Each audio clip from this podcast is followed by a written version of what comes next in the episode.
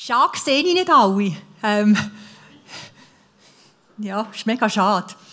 Wir haben ja heute schon gesungen, ähm, in meinem Versagen inne hast du mich heimgebracht, Jesus. Und genau das ist eigentlich meine Geschichte. Ich werde euch anhand von einer so einer Lebenslinie, möchte ich euch ein bisschen reinnehmen in mein Leben, ähm, was schief gelaufen ist. Ich hatte ein paar Höchst, aber auch ganz, ganz viele Tiefs, die, die mich prägt haben bis heute, die ich nicht verleugnen kann, die zu mir gehören und wo mich jetzt aber zu dem gemacht haben, wo ich heute bin. Und ich liebe Jesus über alles und ähm, in all meiner Arbeit, in all meinem, was ich rede, so wie ich bin, ist immer mein Ziel, Jesus zu verherrlichen und die Menschen näher als Vaterherz zu bringen. Aber mein Leben hat gestartet, ähm, ja, ich bin unehelich geboren. Ich mache hier mal einen Punkt. Da.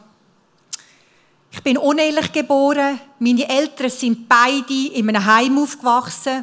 Das heißt, sie haben auch keine Liebe bekommen und somit ja, haben sie sich aneinander gehabt.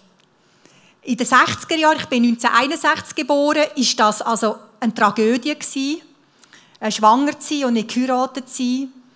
Und so bin ich ähm, ja, dann auf die Welt gekommen und die Eltern haben eigentlich schon nichts mehr voneinander wissen, als ich auf die Welt gekommen bin. Sie haben sich dann zusammengerafft und haben dann gefunden, also, dann heiraten wir halt. Wegen mir, wegen mir haben sie geheiratet. Und das war nicht so eine gute Ausgangssituation. Nach drei Jahren ist dann mein Bruder gekommen und nach zwölf Jahren habe ich dann noch eine Schwester bekommen. Aber eigentlich war so mein Motto immer, mich braucht es nicht, du bist zu viel, wir haben dich nicht wollen. Und das hat sich nachher durchgezogen in meine Schulzeit. Auch dort bin ich immer der Aussenseiter. Ihr glaubt es ja nicht, mein Nachname heisst Fleisch. Hat es geheissen. Und das war so ein Name, der eigentlich schon zum Spott ja, verleitet hat. Ich hatte alle Namen. Also wirklich alle Namen, die man in diesem Zusammenhang. Haben und mir hat es sehr, sehr weh gemacht, weil äh, es ist immer verbunden mit, mit Scham, es ist immer verbunden mit, ähm, du bist so nebendran, du bist so zu viel, dich wollen wir eigentlich gar nicht im Kreis von der Schule haben, mit dir haben wir nicht spielen. Und ähm, dich haben wir auch nicht gern. Und das habe ich ja eh schon kennt. Das habe ich schon kennt von meinen Eltern. Und das hat sich weitergezogen in die Schule, das hat sich weitergezogen in meine Teenagerzeit. Ich bin in eine Rebellionsphase gekommen das ist meine Teenagerzeit. Dort habe ich angefangen rebellieren und bin so in eine Punkerszene gekommen. Ich habe jetzt nie meine Punkerszene ausgelebt, so mit Alkohol oder Drogen, das habe ich nicht kennt, aber mit den Kleidern. Ähm, die wenigsten kennen das sehr wahrscheinlich noch, aber in der Punkerszene hat man dazu mal alles mit so Sicherheitsnadeln hat man in Kleider gemacht. Man hat Kleider verrissen und hat sie nachher mit den Sicherheitsnadeln festgemacht. Und so bin ich dann umgelaufen zum Leidwesen von meinen Eltern, ähm, von, von, meine, von meinem ganzen Umfeld. Aber so habe ich einfach sagen, ihr könnt mir alle. Ihr könnt mir alle. Ich habe das recht lang durchgezogen. Ähm, es ist nicht wirklich gut herausgekommen. Ich bin dann ins Tessin gegangen und habe dann gehofft, okay, jetzt kann ich endlich leben. Jetzt kann mir niemand mehr reinreden. Es war nicht so. Meine Eltern haben dann äh, mich in ein Kloster da im Tessin. Im Vordergrund ist gestanden Spital, weil ich ja einen Beruf lernen im Spital, hatte müssen überbrücken, bis ich 18 bin. Und sie haben gesagt, du kannst in einem Spital arbeiten, dort lernst du schon ganz viel. Aber gewohnt habe ich in einem Kloster mit einer Nonne zusammen. Und ihr könnt euch vielleicht vorstellen, da hat es sieben Gebetszeiten im Tag. Da bist du nicht am Oben in den Ausgang gegangen, wie ich mir vorgestellt habe, sondern eben, da bist du ins Bett, hast neben der Nonne geschlafen, am Morgen wieder um 6 Uhr aufgestanden und es ist wieder neu losgegangen. Und ich habe ja eben gehofft, jetzt geht mein Leben so richtig ab. Jetzt kann ich Party machen, Jetzt kommt das gut, so wie ich es mir vorgestellt habe. Wenn ich dann endlich da durch bin, dann kommt mein Leben gut. Ich bin dann auf Aarau in meine Ausbildung ins Spital. Und dort haben wir in einem Schwesterhaus gelebt. Und ähm, ich weiß nicht, die, die das kennen, das Schwesterhaus, das ist so, dort hat man ganz strikte Regeln. Aber irgendwie schafft man es immer, dass Buben oder die jungen Männer gleich ins Haus hinein können. Und so ist es ja auch bei uns gewesen. So ist es bei uns gewesen. Und ich hatte das Gefühl jetzt da oben, endlich, jetzt geht's los. Ja, es ist dann losgegangen. Wir haben am Tag geschafft, am Abend haben wir Party gemacht, am Morgen haben wir nicht mehr aufmögen.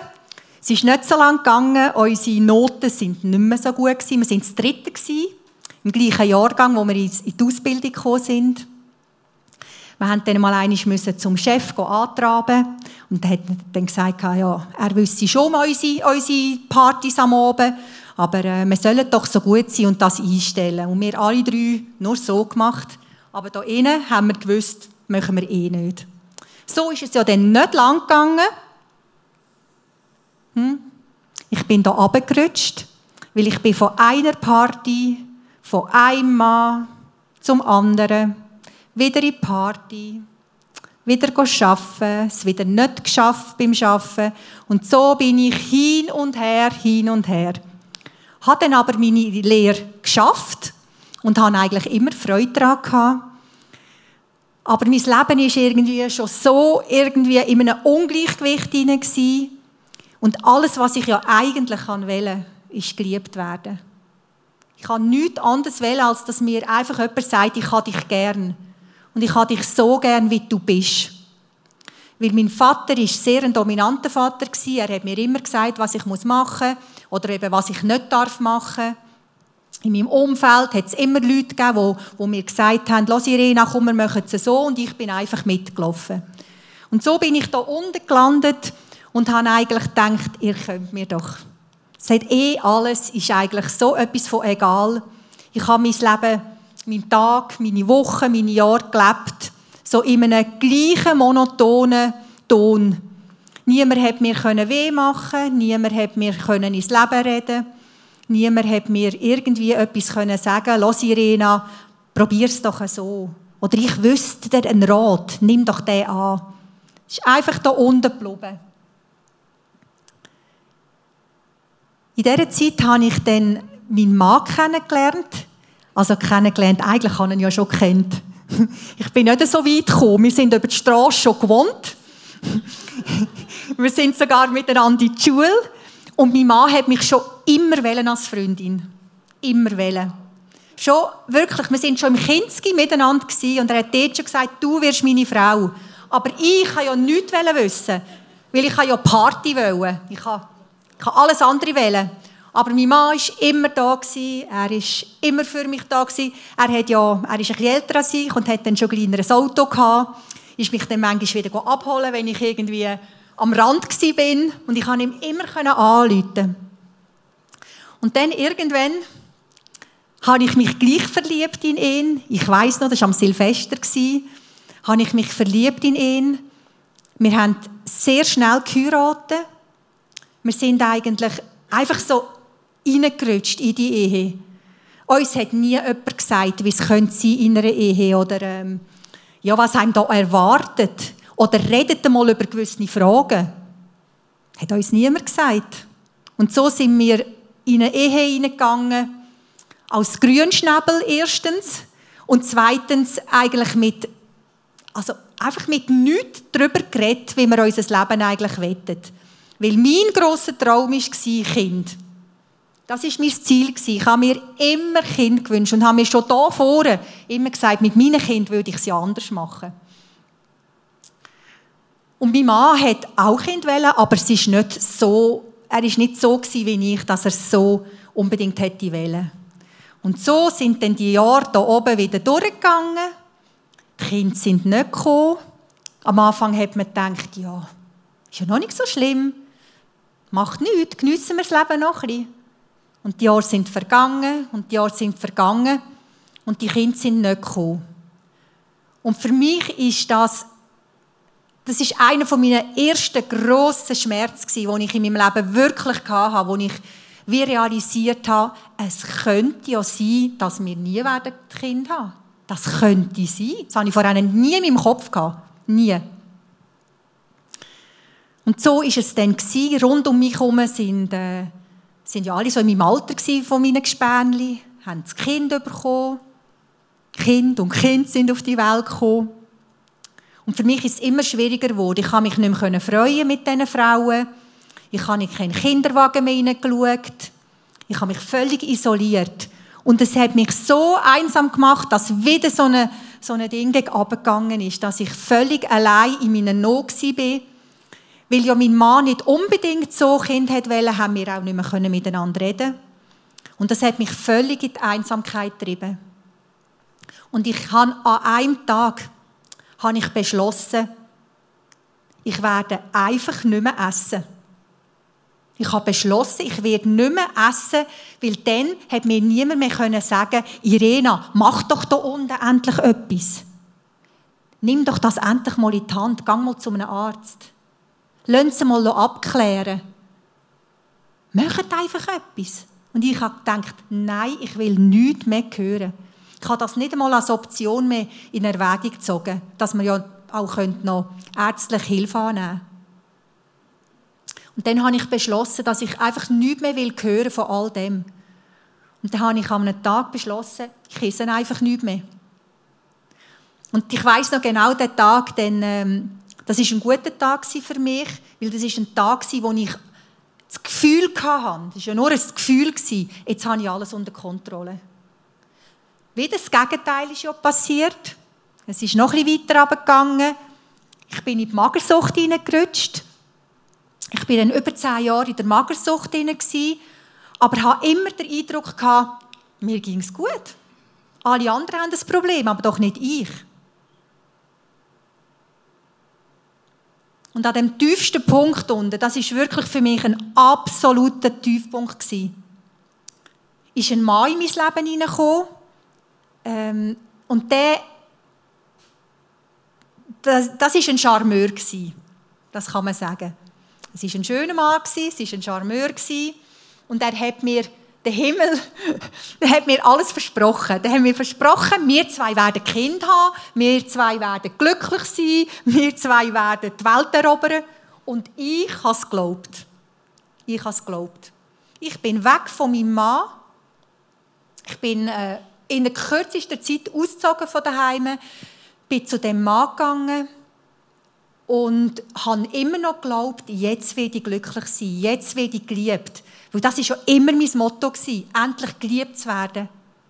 Und weil es eben mit dem Kind nicht aufgegangen ist, in der Schule ist es nicht aufgegangen, in meiner Ehe ist es nicht aufgegangen, habe ich das Gefühl, alles jetzt bei dem Mann geht es auf. Es ist sehr schnell, ist die Blotter verplatzt. Der Mann hat getrunken, der Mann hat mich geschlagen, die Polizei ist bei uns ein- und ausgegangen. Und ich äh, bin wieder da gestanden, ohne nichts. Wieder, sie haben mich nicht gern, mich kann man nicht brauchen, ich habe versagt, ich habe jetzt auch noch eine Ehe aufs Spiel gesetzt, das habe ich auch noch gemacht. Und das ist unglaublich schwer auf mir gelegen.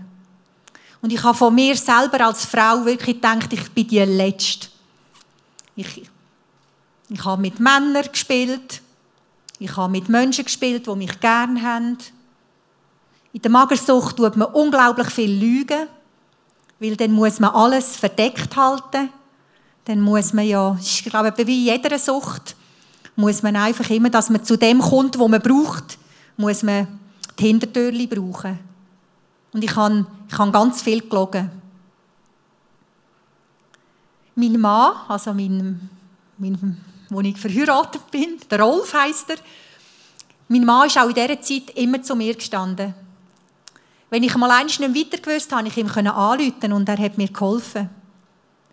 Mein Mann hat mich manchmal geholt, wenn ich total am Boden war. Ist er mit mir Auto fahren und hat mich wieder aufgepäppelt. Und an dem Tiefpunkt unten habe ich ihm angerufen und gesagt, ich kann nicht mehr. Ich, ich, ich weiß nicht mehr, was machen. Und er hat gesagt, komm doch heim wieder. Aber ich bin eigentlich so kaputt und doch noch so stolz gewesen. Ich habe das Gefühl, ich schaffe das selber. Ich muss zuerst gewisse Schritte machen, dann kann ich wieder zu meinem Mann heim. Aber auch das war eine Lüge. Der Teufel hat mich schon so fest in den, in den Händen gehabt. Ich habe Stimmen gehört, wo mir das Falsche gesagt haben. Ich habe, ich habe äh, Sachen gemacht, die ich eigentlich nicht wollte und es gleich gemacht habe. Und so hat auch diese Stimme mir gesagt, bring dich um. Und für mich war es einfach, mich umzubringen. Erstens, weil ich da unten bin und zweitens, weil ich ja vom Spital schon gewusst habe, wie man das machen kann. Und ich habe das beschlossen, dass ich das machen will. Und in dieser Nacht bin ich einem jungen Pastor begegnet. Es war ein ganz junger Mann, Stefan heisst er. Und der hat mir von Jesus erzählt. Der hat mir gesagt, wie, wie Jesus mich liebt, wie Jesus mich sieht, wie Jesus nicht auf das schaut, was ich alles falsch gemacht habe, sondern egal, Jesus liebt mich. Ich habe das dort noch nicht geglaubt, weil ich immer das Gefühl hatte, ja, mich kann man ja gar nicht gern haben mit, mit dem, mit dem Scheiß, den ich gemacht habe in meinem Leben. Er hat mich dann schnurstracks, hat er mich am nächsten Tag, am nächsten Tag hat er mich so an ein Heilungsseminar mitgenommen. Das ist drei Tage gegangen. Am ersten Abend bin ich gegangen, ich habe nichts verstanden. nichts, absolut nichts. Aber ich habe gespürt, in diesem Raum ist etwas. Und das wollte ich eigentlich auch. Ich habe noch nichts gewusst. Hat er mich gefragt, kommst du am nächsten Tag wieder? Ja, ja, ich komme wieder bin wieder gegangen, da haben sie irgendwie so von Menschenfischer etwas erzählt und ich gedacht, hä? Ich weiss, keine Ahnung. Aber ich bin geblieben. Und dann ist der dritte oben gekommen und dann haben sie einen Aufruf gemacht für Heilung.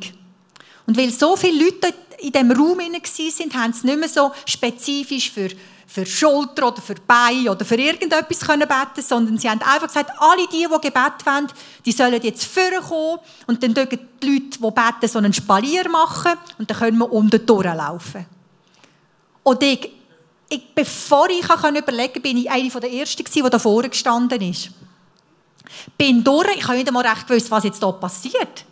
Ich bin einfach durchgelaufen und bei der zweitletzten Frau, sie war eine Frau, habe ich gewusst, ich bin geheilt. Ich bin geheilt von der Magersucht. Ich habe das gerade gemerkt. Ich habe dann nachher dann, ähm, und habe ja das Leben noch nicht einmal Jesus übergeben. Aber ich glaube, ich habe das gebraucht. Ich habe das gebraucht, dass Jesus zuerst ein Wunder an mir tut und nachher kann ich wie glauben. All das, was dann Jesus nachher dann über mir gesagt hat.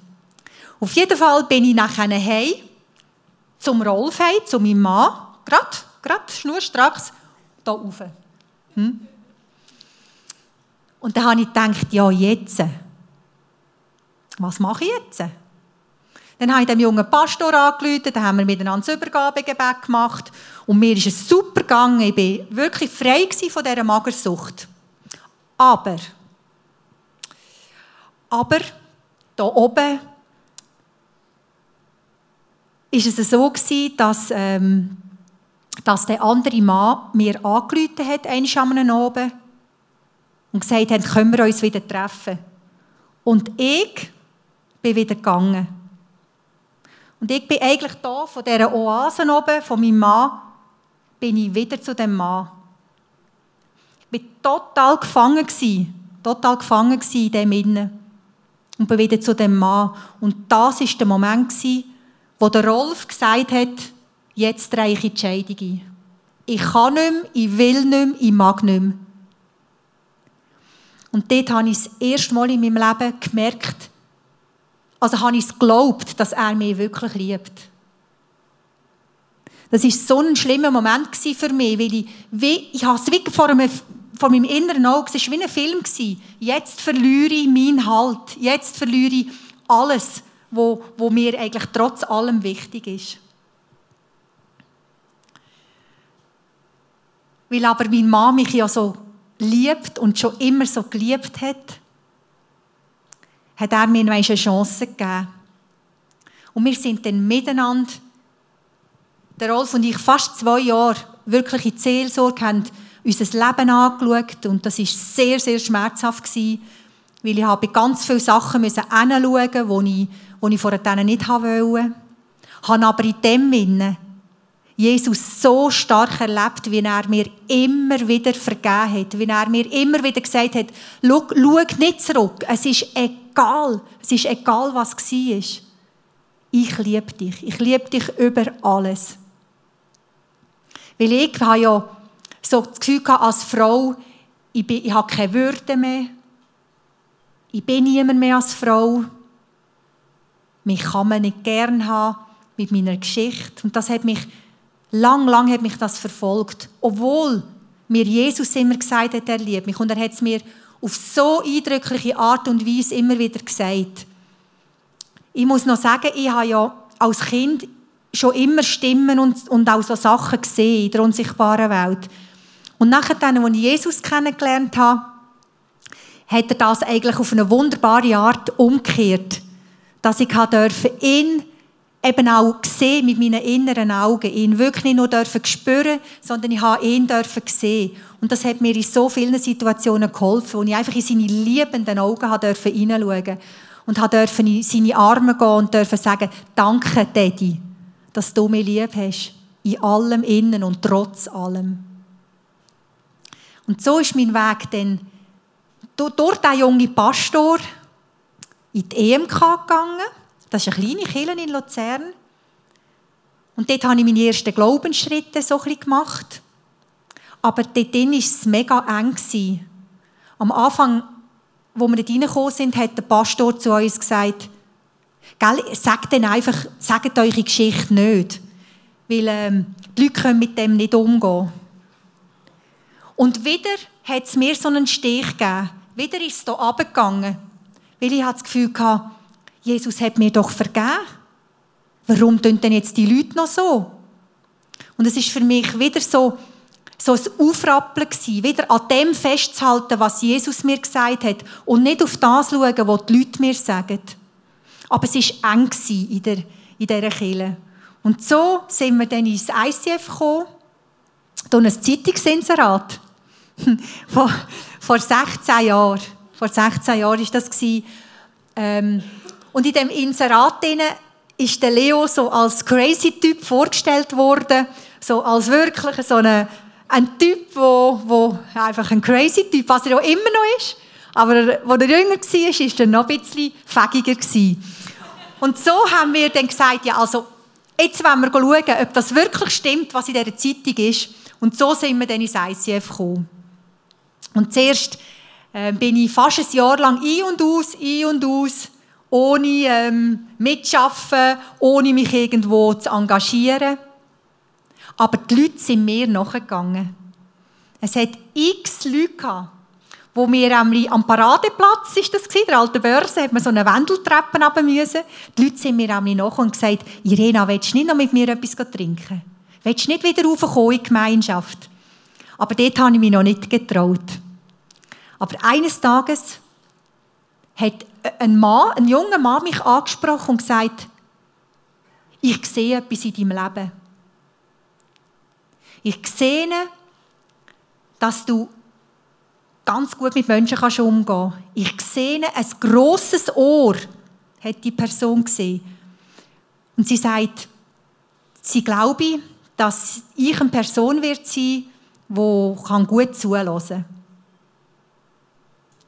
Und das erste Mal habe ich gedacht, aha, das könnte vielleicht mit meiner Geschichte zu tun haben.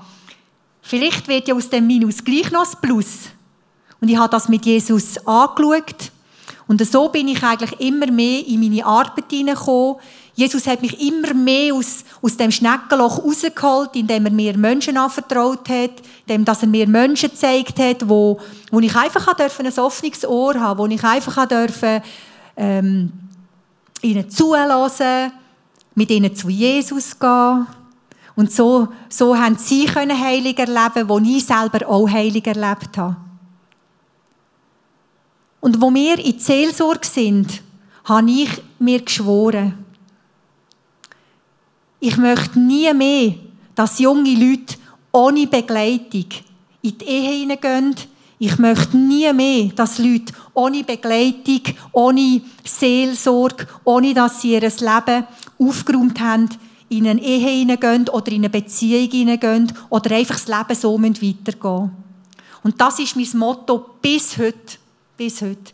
Dass ich sage, ich wünsche mir, dass jede Person die innere Heilung und die Befreiung, die ich erlebt habe aus meinem Leben, wo, wo ein langer Weg war, dass das andere auch dürfen erleben, dass das Menschen dürfen erleben, was es heisst, in dieser Berufung zu leben, in, in dem Fokus zu leben, in dem, was, in dem Geschenk zu leben, wo Jesus uns eigentlich gegeben hat.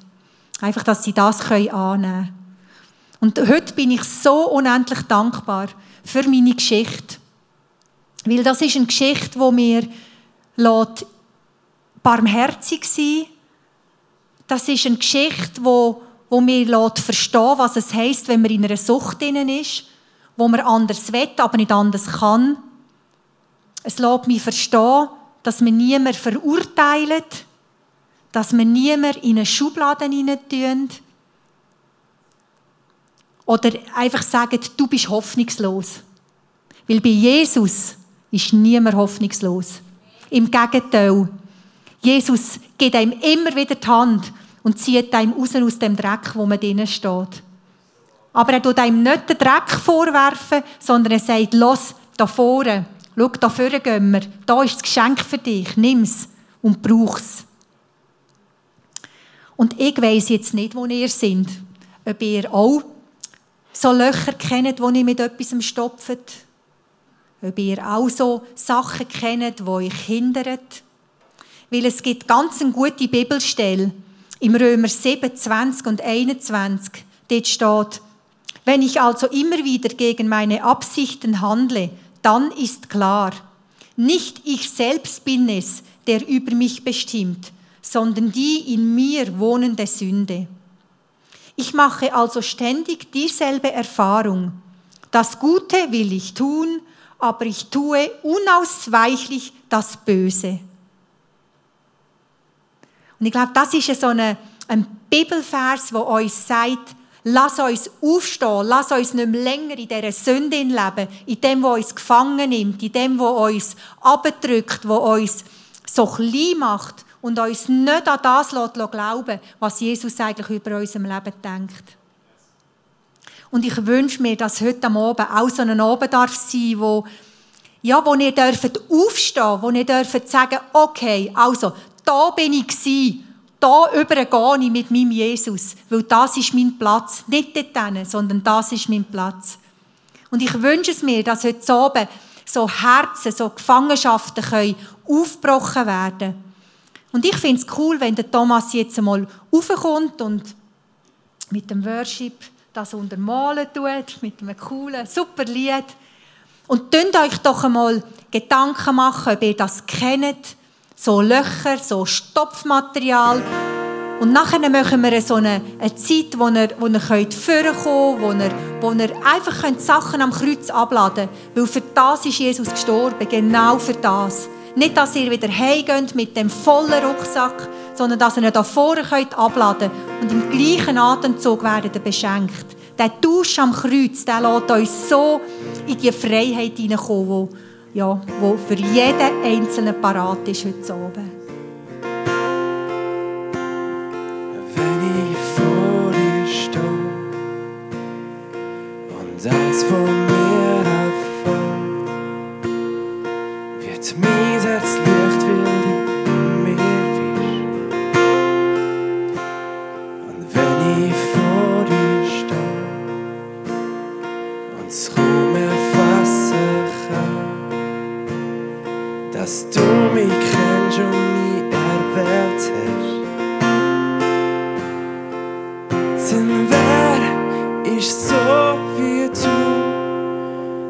mer i stigli Në fare pykimi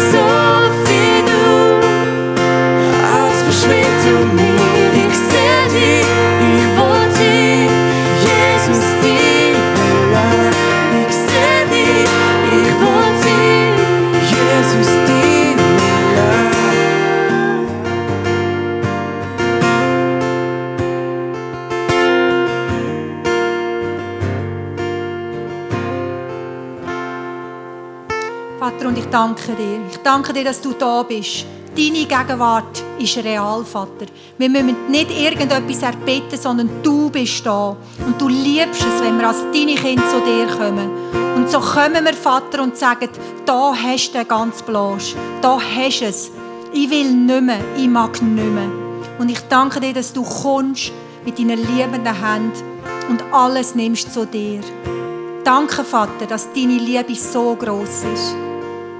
Und dir ist nichts zu viel, nichts schwer, nichts schlimm.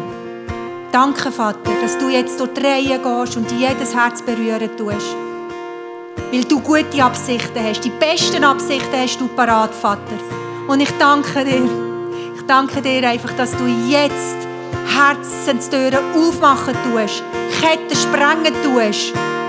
Und die Leute können ans Kreuz kommen und bei dir können abladen Danke. Danke, Vater. Ruf du die Leute. Ruf sie du. Mach du Herzen weich. Mach du Augen auf, dass sie dich sehen können. Mach du Ohren auf, dass sie dich hören können. Und mach du das Maul, die Zunge parat, dass sie dich können, können proklamieren können. Deine Liebe, deine Wahrheit, deine Klarheit, dein Frieden und deine Ruhe. Danke, Vater. Ruf du die Leute. Ruf sie du. Danke.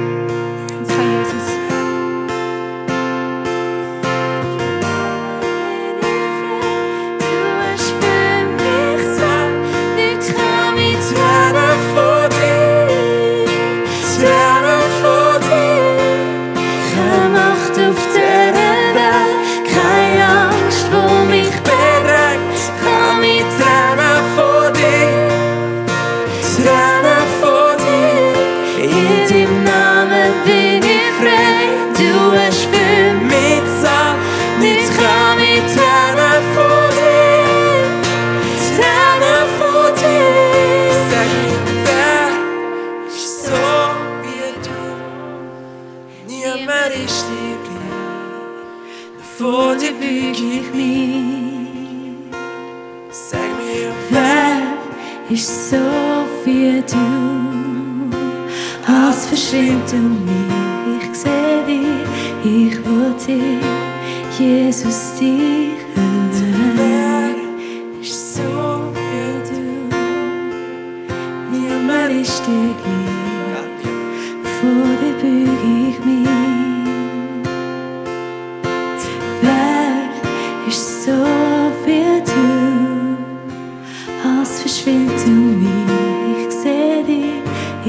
ich will dich,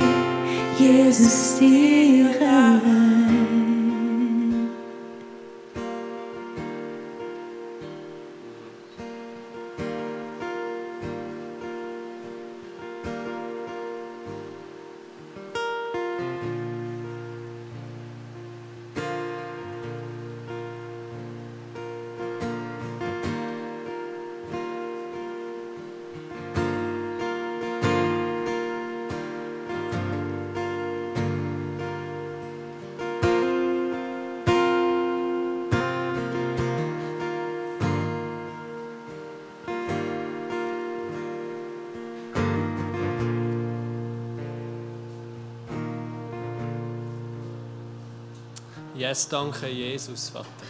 Mm.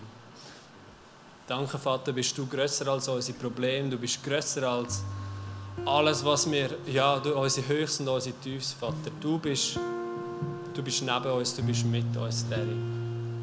Und da danke ich dir dafür, Vater. Amen. Amen. Hey, danke viel, viel mal, Irena, für einfach dein Herz, das du da uns geöffnet hast, gezeigt hast und deine Offene und Ehrlichkeit. Geben wir doch noch mal einen riesen Applaus.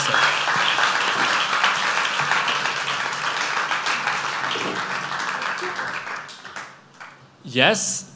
Hey, es sind, das ist jetzt ein kleiner Cut, aber ich glaube, es ist mega gut. Ähm, es sind da ein paar gute Fragen reingekommen und ich werde dich einfach mal... Ähm, zwei, dreimal ist die gleiche Frage reingekommen. Und so ein bisschen, ich probiere sie jetzt da so zusammenzufassen. Und zwar, ähm, wenn man da drüber schaut, sieht man, dein Leben hat Höchst und Tiefs gehabt und äh, du bist auch durch viel Tiefs gegangen. Und was machst du genau, wenn wieder so alte Gedanken kommen, wenn äh, wieder Scham in dein Leben kommt? Ja, gibt es da irgendwie ein, ich meine, das, kommt das noch und was machst du, wenn es wieder kommt? Ja, das will immer wieder kommen. Ähm, das ist ja eine Sache. Scham, Zweifel, all das, das ist ja eben nicht göttlich. Das kommt vom Find. Und weil der Find mich ja so gut kennt, der ist ja jahrelang ist der ein guter Begleiter von mir. Und der, genau, der weiß ganz genau, was er machen muss, wenn er mich wieder zu Fall will bringen. Also, das Einzige, wo mir dann immer bleibt, ist immer Jesus auf den Schoß zu hocken. Ich habe einmal ein Bild bekommen in der Seelsorge, ähm, wo ich ganz eine intensive Zeit hatte, wo, wo ich durfte bei ihm auf den Schoß sitzen, Jesus. Und immer dann, wenn es wieder eng wird, oder dann, wenn ich wieder spüre, der Gedanke will mich wieder einnehmen, oder der Zweifel, den, den kenne ich sehr gut. Und immer dann sage ich, lass Jesus, jetzt muss ich ganz schnell zu dir auf den Schoß sitzen, und dann können wir wieder so eine Umarmung von ihm, und dann geht es dann wieder. Aber es ist etwas, das ich sehr gut kenne, ja, ja. Willst du noch schnell ganz kurz auf die Umarmung eingehen? Oder gehst du dann, bist du daheim deinem Zimmer oder sind, gehst du auch zu Leuten, die irgendwie Identität über dich aussprechen, Wahrheit? Oder willst du uns noch da kurz reinnehmen? Mhm. Ja, ähm, die, die mich ja kennen, die wissen, dass ich sehr gerne mit Bildern arbeite. Und Bilder, die helfen mir, dass ich wieder in die Situation hineingehen kann. Und eben das Bild, von, wo ich Jesus auf dem Schoß sitze, da kann ich die Augen zutun und ich sehe das sofort. Ich sehe das gerade. Es gibt noch ein zweites Bild, wo ich mit Jesus am Strand bin. Ich habe sehr gerne warm, Meer, Strand. Und dann liege ich mit Jesus dort auf einem Liegestuhl. Und auch das Bild hilft mir, um zu sagen, okay Jesus, jetzt brauche ich schnell Zeit mit dir. Und dann gehe ich einfach schnell wie in mich hinein. Da muss ich sagen, okay Jesus, jetzt spüre ich dich, ich sitze bei dir, ich spüre deine Umarmung. Und das kann man ganz gut für sich allein machen, weil nicht immer hat man gerade eine Freundin oder irgendjemand, der einem die Wahrheit über einen kann aussprechen kann. Manchmal ist das etwas im Zug, das ich mache, oder manchmal, wenn ich merke, boah, also jetzt habe ich da oben wieder das Rechtströlli, dann gehe ich zum Beispiel schnell aufs WC oder so und sage, okay Jesus, jetzt müssen wir schnell Zeit haben miteinander. Und das Bild hilft mir, um einfach die Nähe wieder aufzubauen zu meinem Jesus. Mega cool. Hey, jetzt hast du gerade noch von Bild geredet und ich habe mir da vorhin vorgestellt, du hast am Anfang gesagt, du wärst in der Punker-Szene gewesen. Dort haben wir überall so Nadeln an da. Wie viele Nadeln ist das maximal, wo du je an deinem Körper getragen hast? Das kann ich ganz genau sagen. 116 Nadeln. Wahrscheinlich gerade doppelt äh, auf der Waage, gerade noch mal ein paar Kilo dazu da. So gut, ey. 160. Ja. Yes. Hey, ähm, du hast noch gesagt, du hast ein bisschen von deinem Magersucht-Wunder, hast glaube das Wort erwähnt, hast erzählt, Ja. an dem Tag, wo dich Jesus berührt hat. Und am nächsten Tag hast du ja wahrscheinlich wieder angefangen zu essen. Und da hat jemand gefragt, ob du, wie hat sich das angefühlt oder ist es ein plötzliches Wunder gewesen, oder ist es doch noch ein Prozess gewesen? Oder willst du uns da noch ein bisschen reinnehmen? Nein, ich habe es so erlebt, dass von, also ich bin am Abend dort geheilt wurde und ich bin heim und bin essen und von dann an ist es, ist es gut gewesen. Ich habe ja zehn Jahre nicht gegessen und für mich ist das mega alles wieder. Ich stelle mir so Kind vor, wenn sie anfangen zu essen, weil alles ist wie wieder ähm, fein gewesen oder eben gerade nicht fein gewesen. und ich bin dort ganz gespürig und ich habe ähm, ja, ich habe alles wieder gegessen und habe es genossen. Ich habe eben auch genossen, weil mit dem Essen hat man ja auch Gemeinschaft. Und das ist ja auch so etwas gewesen. Ich habe, dadurch, dass ich nicht mehr gegessen habe, bin ich an keine Einladung gegangen. Ich bin nicht mehr am Esstisch gewesen. Ich habe, ähm, ich habe mit niemandem mehr Gemeinschaft gehabt. Und das hat sich auch radikal geändert. Und ich liebe ja Menschen. Darum ist das für mich auch dort ein Freiheitsschlag gewesen. Mega cool. Hey, wir haben leider nicht mehr so viel Zeit, aber ich glaube, Frage 2, ähm, die werde ich dir noch kurz stellen. Und zwar, schnell schauen, jetzt ist gerade noch mal eine reingekommen. Hey, das sind viele gute Fragen, aber noch schnell mit Thema Magersucht. Was, wie gehe ich damit um, wenn ich Leute in meinem Umfeld habe, wo mit dem auch ein oder ja, wo auch durch das durchgehen? Wie kann ich sie ermutigen? Wie kann ich sie unterstützen? Hast du da noch einen Tipp oder? Gell, da sind wir gerade bei meinem Lieblingsthema. Jetzt können wir gerade eine halbe Stunde länger machen. Brauchst du etwas? Ich habe einen. Das muss ich euch schnell aufzeigen, weil das ist ganz, ganz wichtig. Ähm ich zeichne euch schnell einen Baum mit Wurzeln. Hm? Das ist jetzt ein Baum. Ähm, das ist die sichtbare Welt, der Boden. Dann sieht man hier einen Stamm, eine, Krone mit viel Früchten und da unten sind die Wurzeln. Wenn man von einer Sucht redet, egal welche Sucht das ist, dann ist das immer auf dieser Ebene, auf dem Sichtbaren. Hm? Also eine Sucht sieht man, oder? Man trinkt, man isst nicht mehr, man raucht, Drogen, was auch immer. Mir hat man jahrelang gesagt, Irena, iss doch einfach wieder. Oder fach an, jeden Tag einen Äpfel essen. Oder mach dieses oder das. Hat nicht gefruchtet. Manchmal ist es ein bisschen gegangen, habe ich manchmal wieder angefangen zu essen, aber eigentlich ist es nicht wirklich gegangen. Und mein Lebensstil war Isolation aus dem aus. Das habe ich euch vorhin gesagt. Und wenn man mich als Mensch angeschaut hat, dann bin ich so ein, ein verschöpftes Huhn gewesen. Oder? Weil ähm, ich habe mir selber nichts mehr zugetraut. Ich, äh, ich habe das Gefühl, ich sei die hässlichste Person. Äh, eben, mich hat ja eh niemand gern. Und so hat man mich, das hat man mir wahrgenommen in meinem Leben. Aber eigentlich bei einer Sucht geht es immer darum, damit man die Wurzeln im Leben, das Ungöttliche, weil irgendjemand hat mich immer in die Sucht hineingetrieben.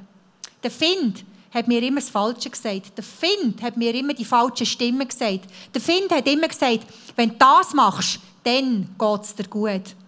Und darum geht es in einer Sucht, egal welche das es ist, geht es immer darum, dass man im Unsichtbaren schauen, was für einen Antreiber, was für eine Wurzel hat man im Leben, damit man den Ausweg Sucht gewählt hat. Und bei mir, einfach, dass ihr das schnell versteht, bei mir war es immer die Ablehnung. Immer wenn Ablehnung in mein Leben hineingekommen und das ist bei ganz vielen, oder Angst, wenn das in mein Leben hineingekommen dann habe ich wie, dann hat die Sucht gerade, gerade wieder können greifen in meinem Leben. Und als ich nachher habe, in der Seelsorge die Wurzeln ausreißen von dieser Ablehnung, habe ich ja ganz viel Freiheit bekommen. Gott tut ja immer ersetzen.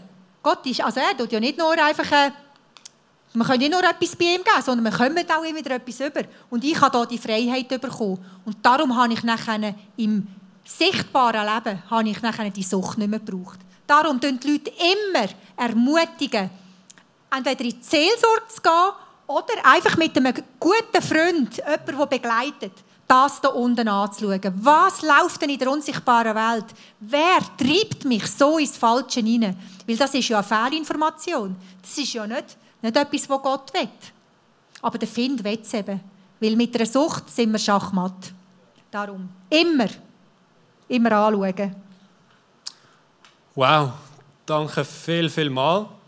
Hey, ich sehe unsere Zeit, ähm, die läuft und darf ich dich noch bitten, dass du uns einfach noch ja, segnest und für uns bettest und ich glaube, nachher werden wir noch einen Song spielen, einfach nochmal Gott alle Ehre geben, ihn anbeten und ähm, ja, darf ich dich bitten, dass du uns einfach nochmal segnest, dass wir auch in diesen Höchsten, in diesen Tiefs, dürfen wirklich einfach näher zu Jesus Ja. kommen. Es tut mir leid, es sind noch ein paar gute Fragen reingekommen. Wir haben jetzt nicht ganz Zeit für alle gehabt. Ich weiß nicht, vielleicht bist du nachher noch ein paar Minuten da, dann geht unbedingt schnell auf sie zu, weil sie haben wirklich viel zu sagen. Yes.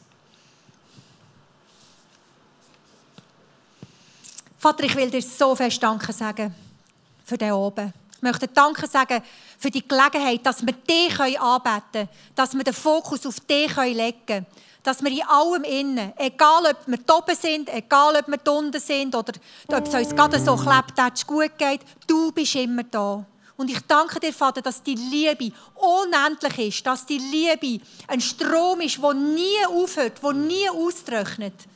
Und ich danke dir, Vater, dass, dass wir einfach so, wie es uns geht, so wie wir dich verstehen, dürfen wir zu dir kommen und dir sagen, Daddy, ich brauche dich. Und ich segne euch mit dieser Weisheit. Ich segne euch mit dieser Klarheit. Ich segne euch mit dem Jesus-Power, der euch immer wieder in seine Nähe hineintreibt. Ich segne euch mit dieser Sensibilität, dass ihr könnt unterscheiden was vom Vater kommt und was nicht vom Vater kommt.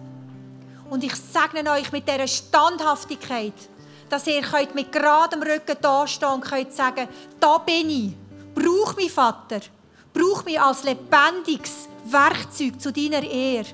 Ich will dir dienen. Ich will ein Kind sein und ich will dir nachfolgen.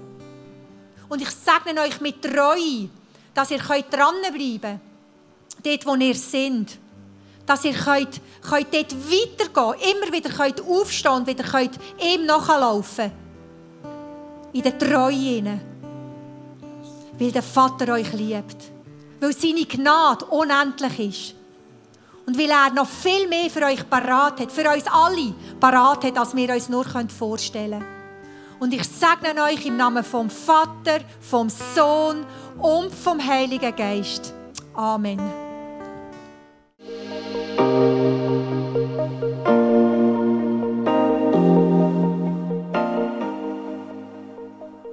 Durch so Messages zu dir redet, ist das mega kostbar.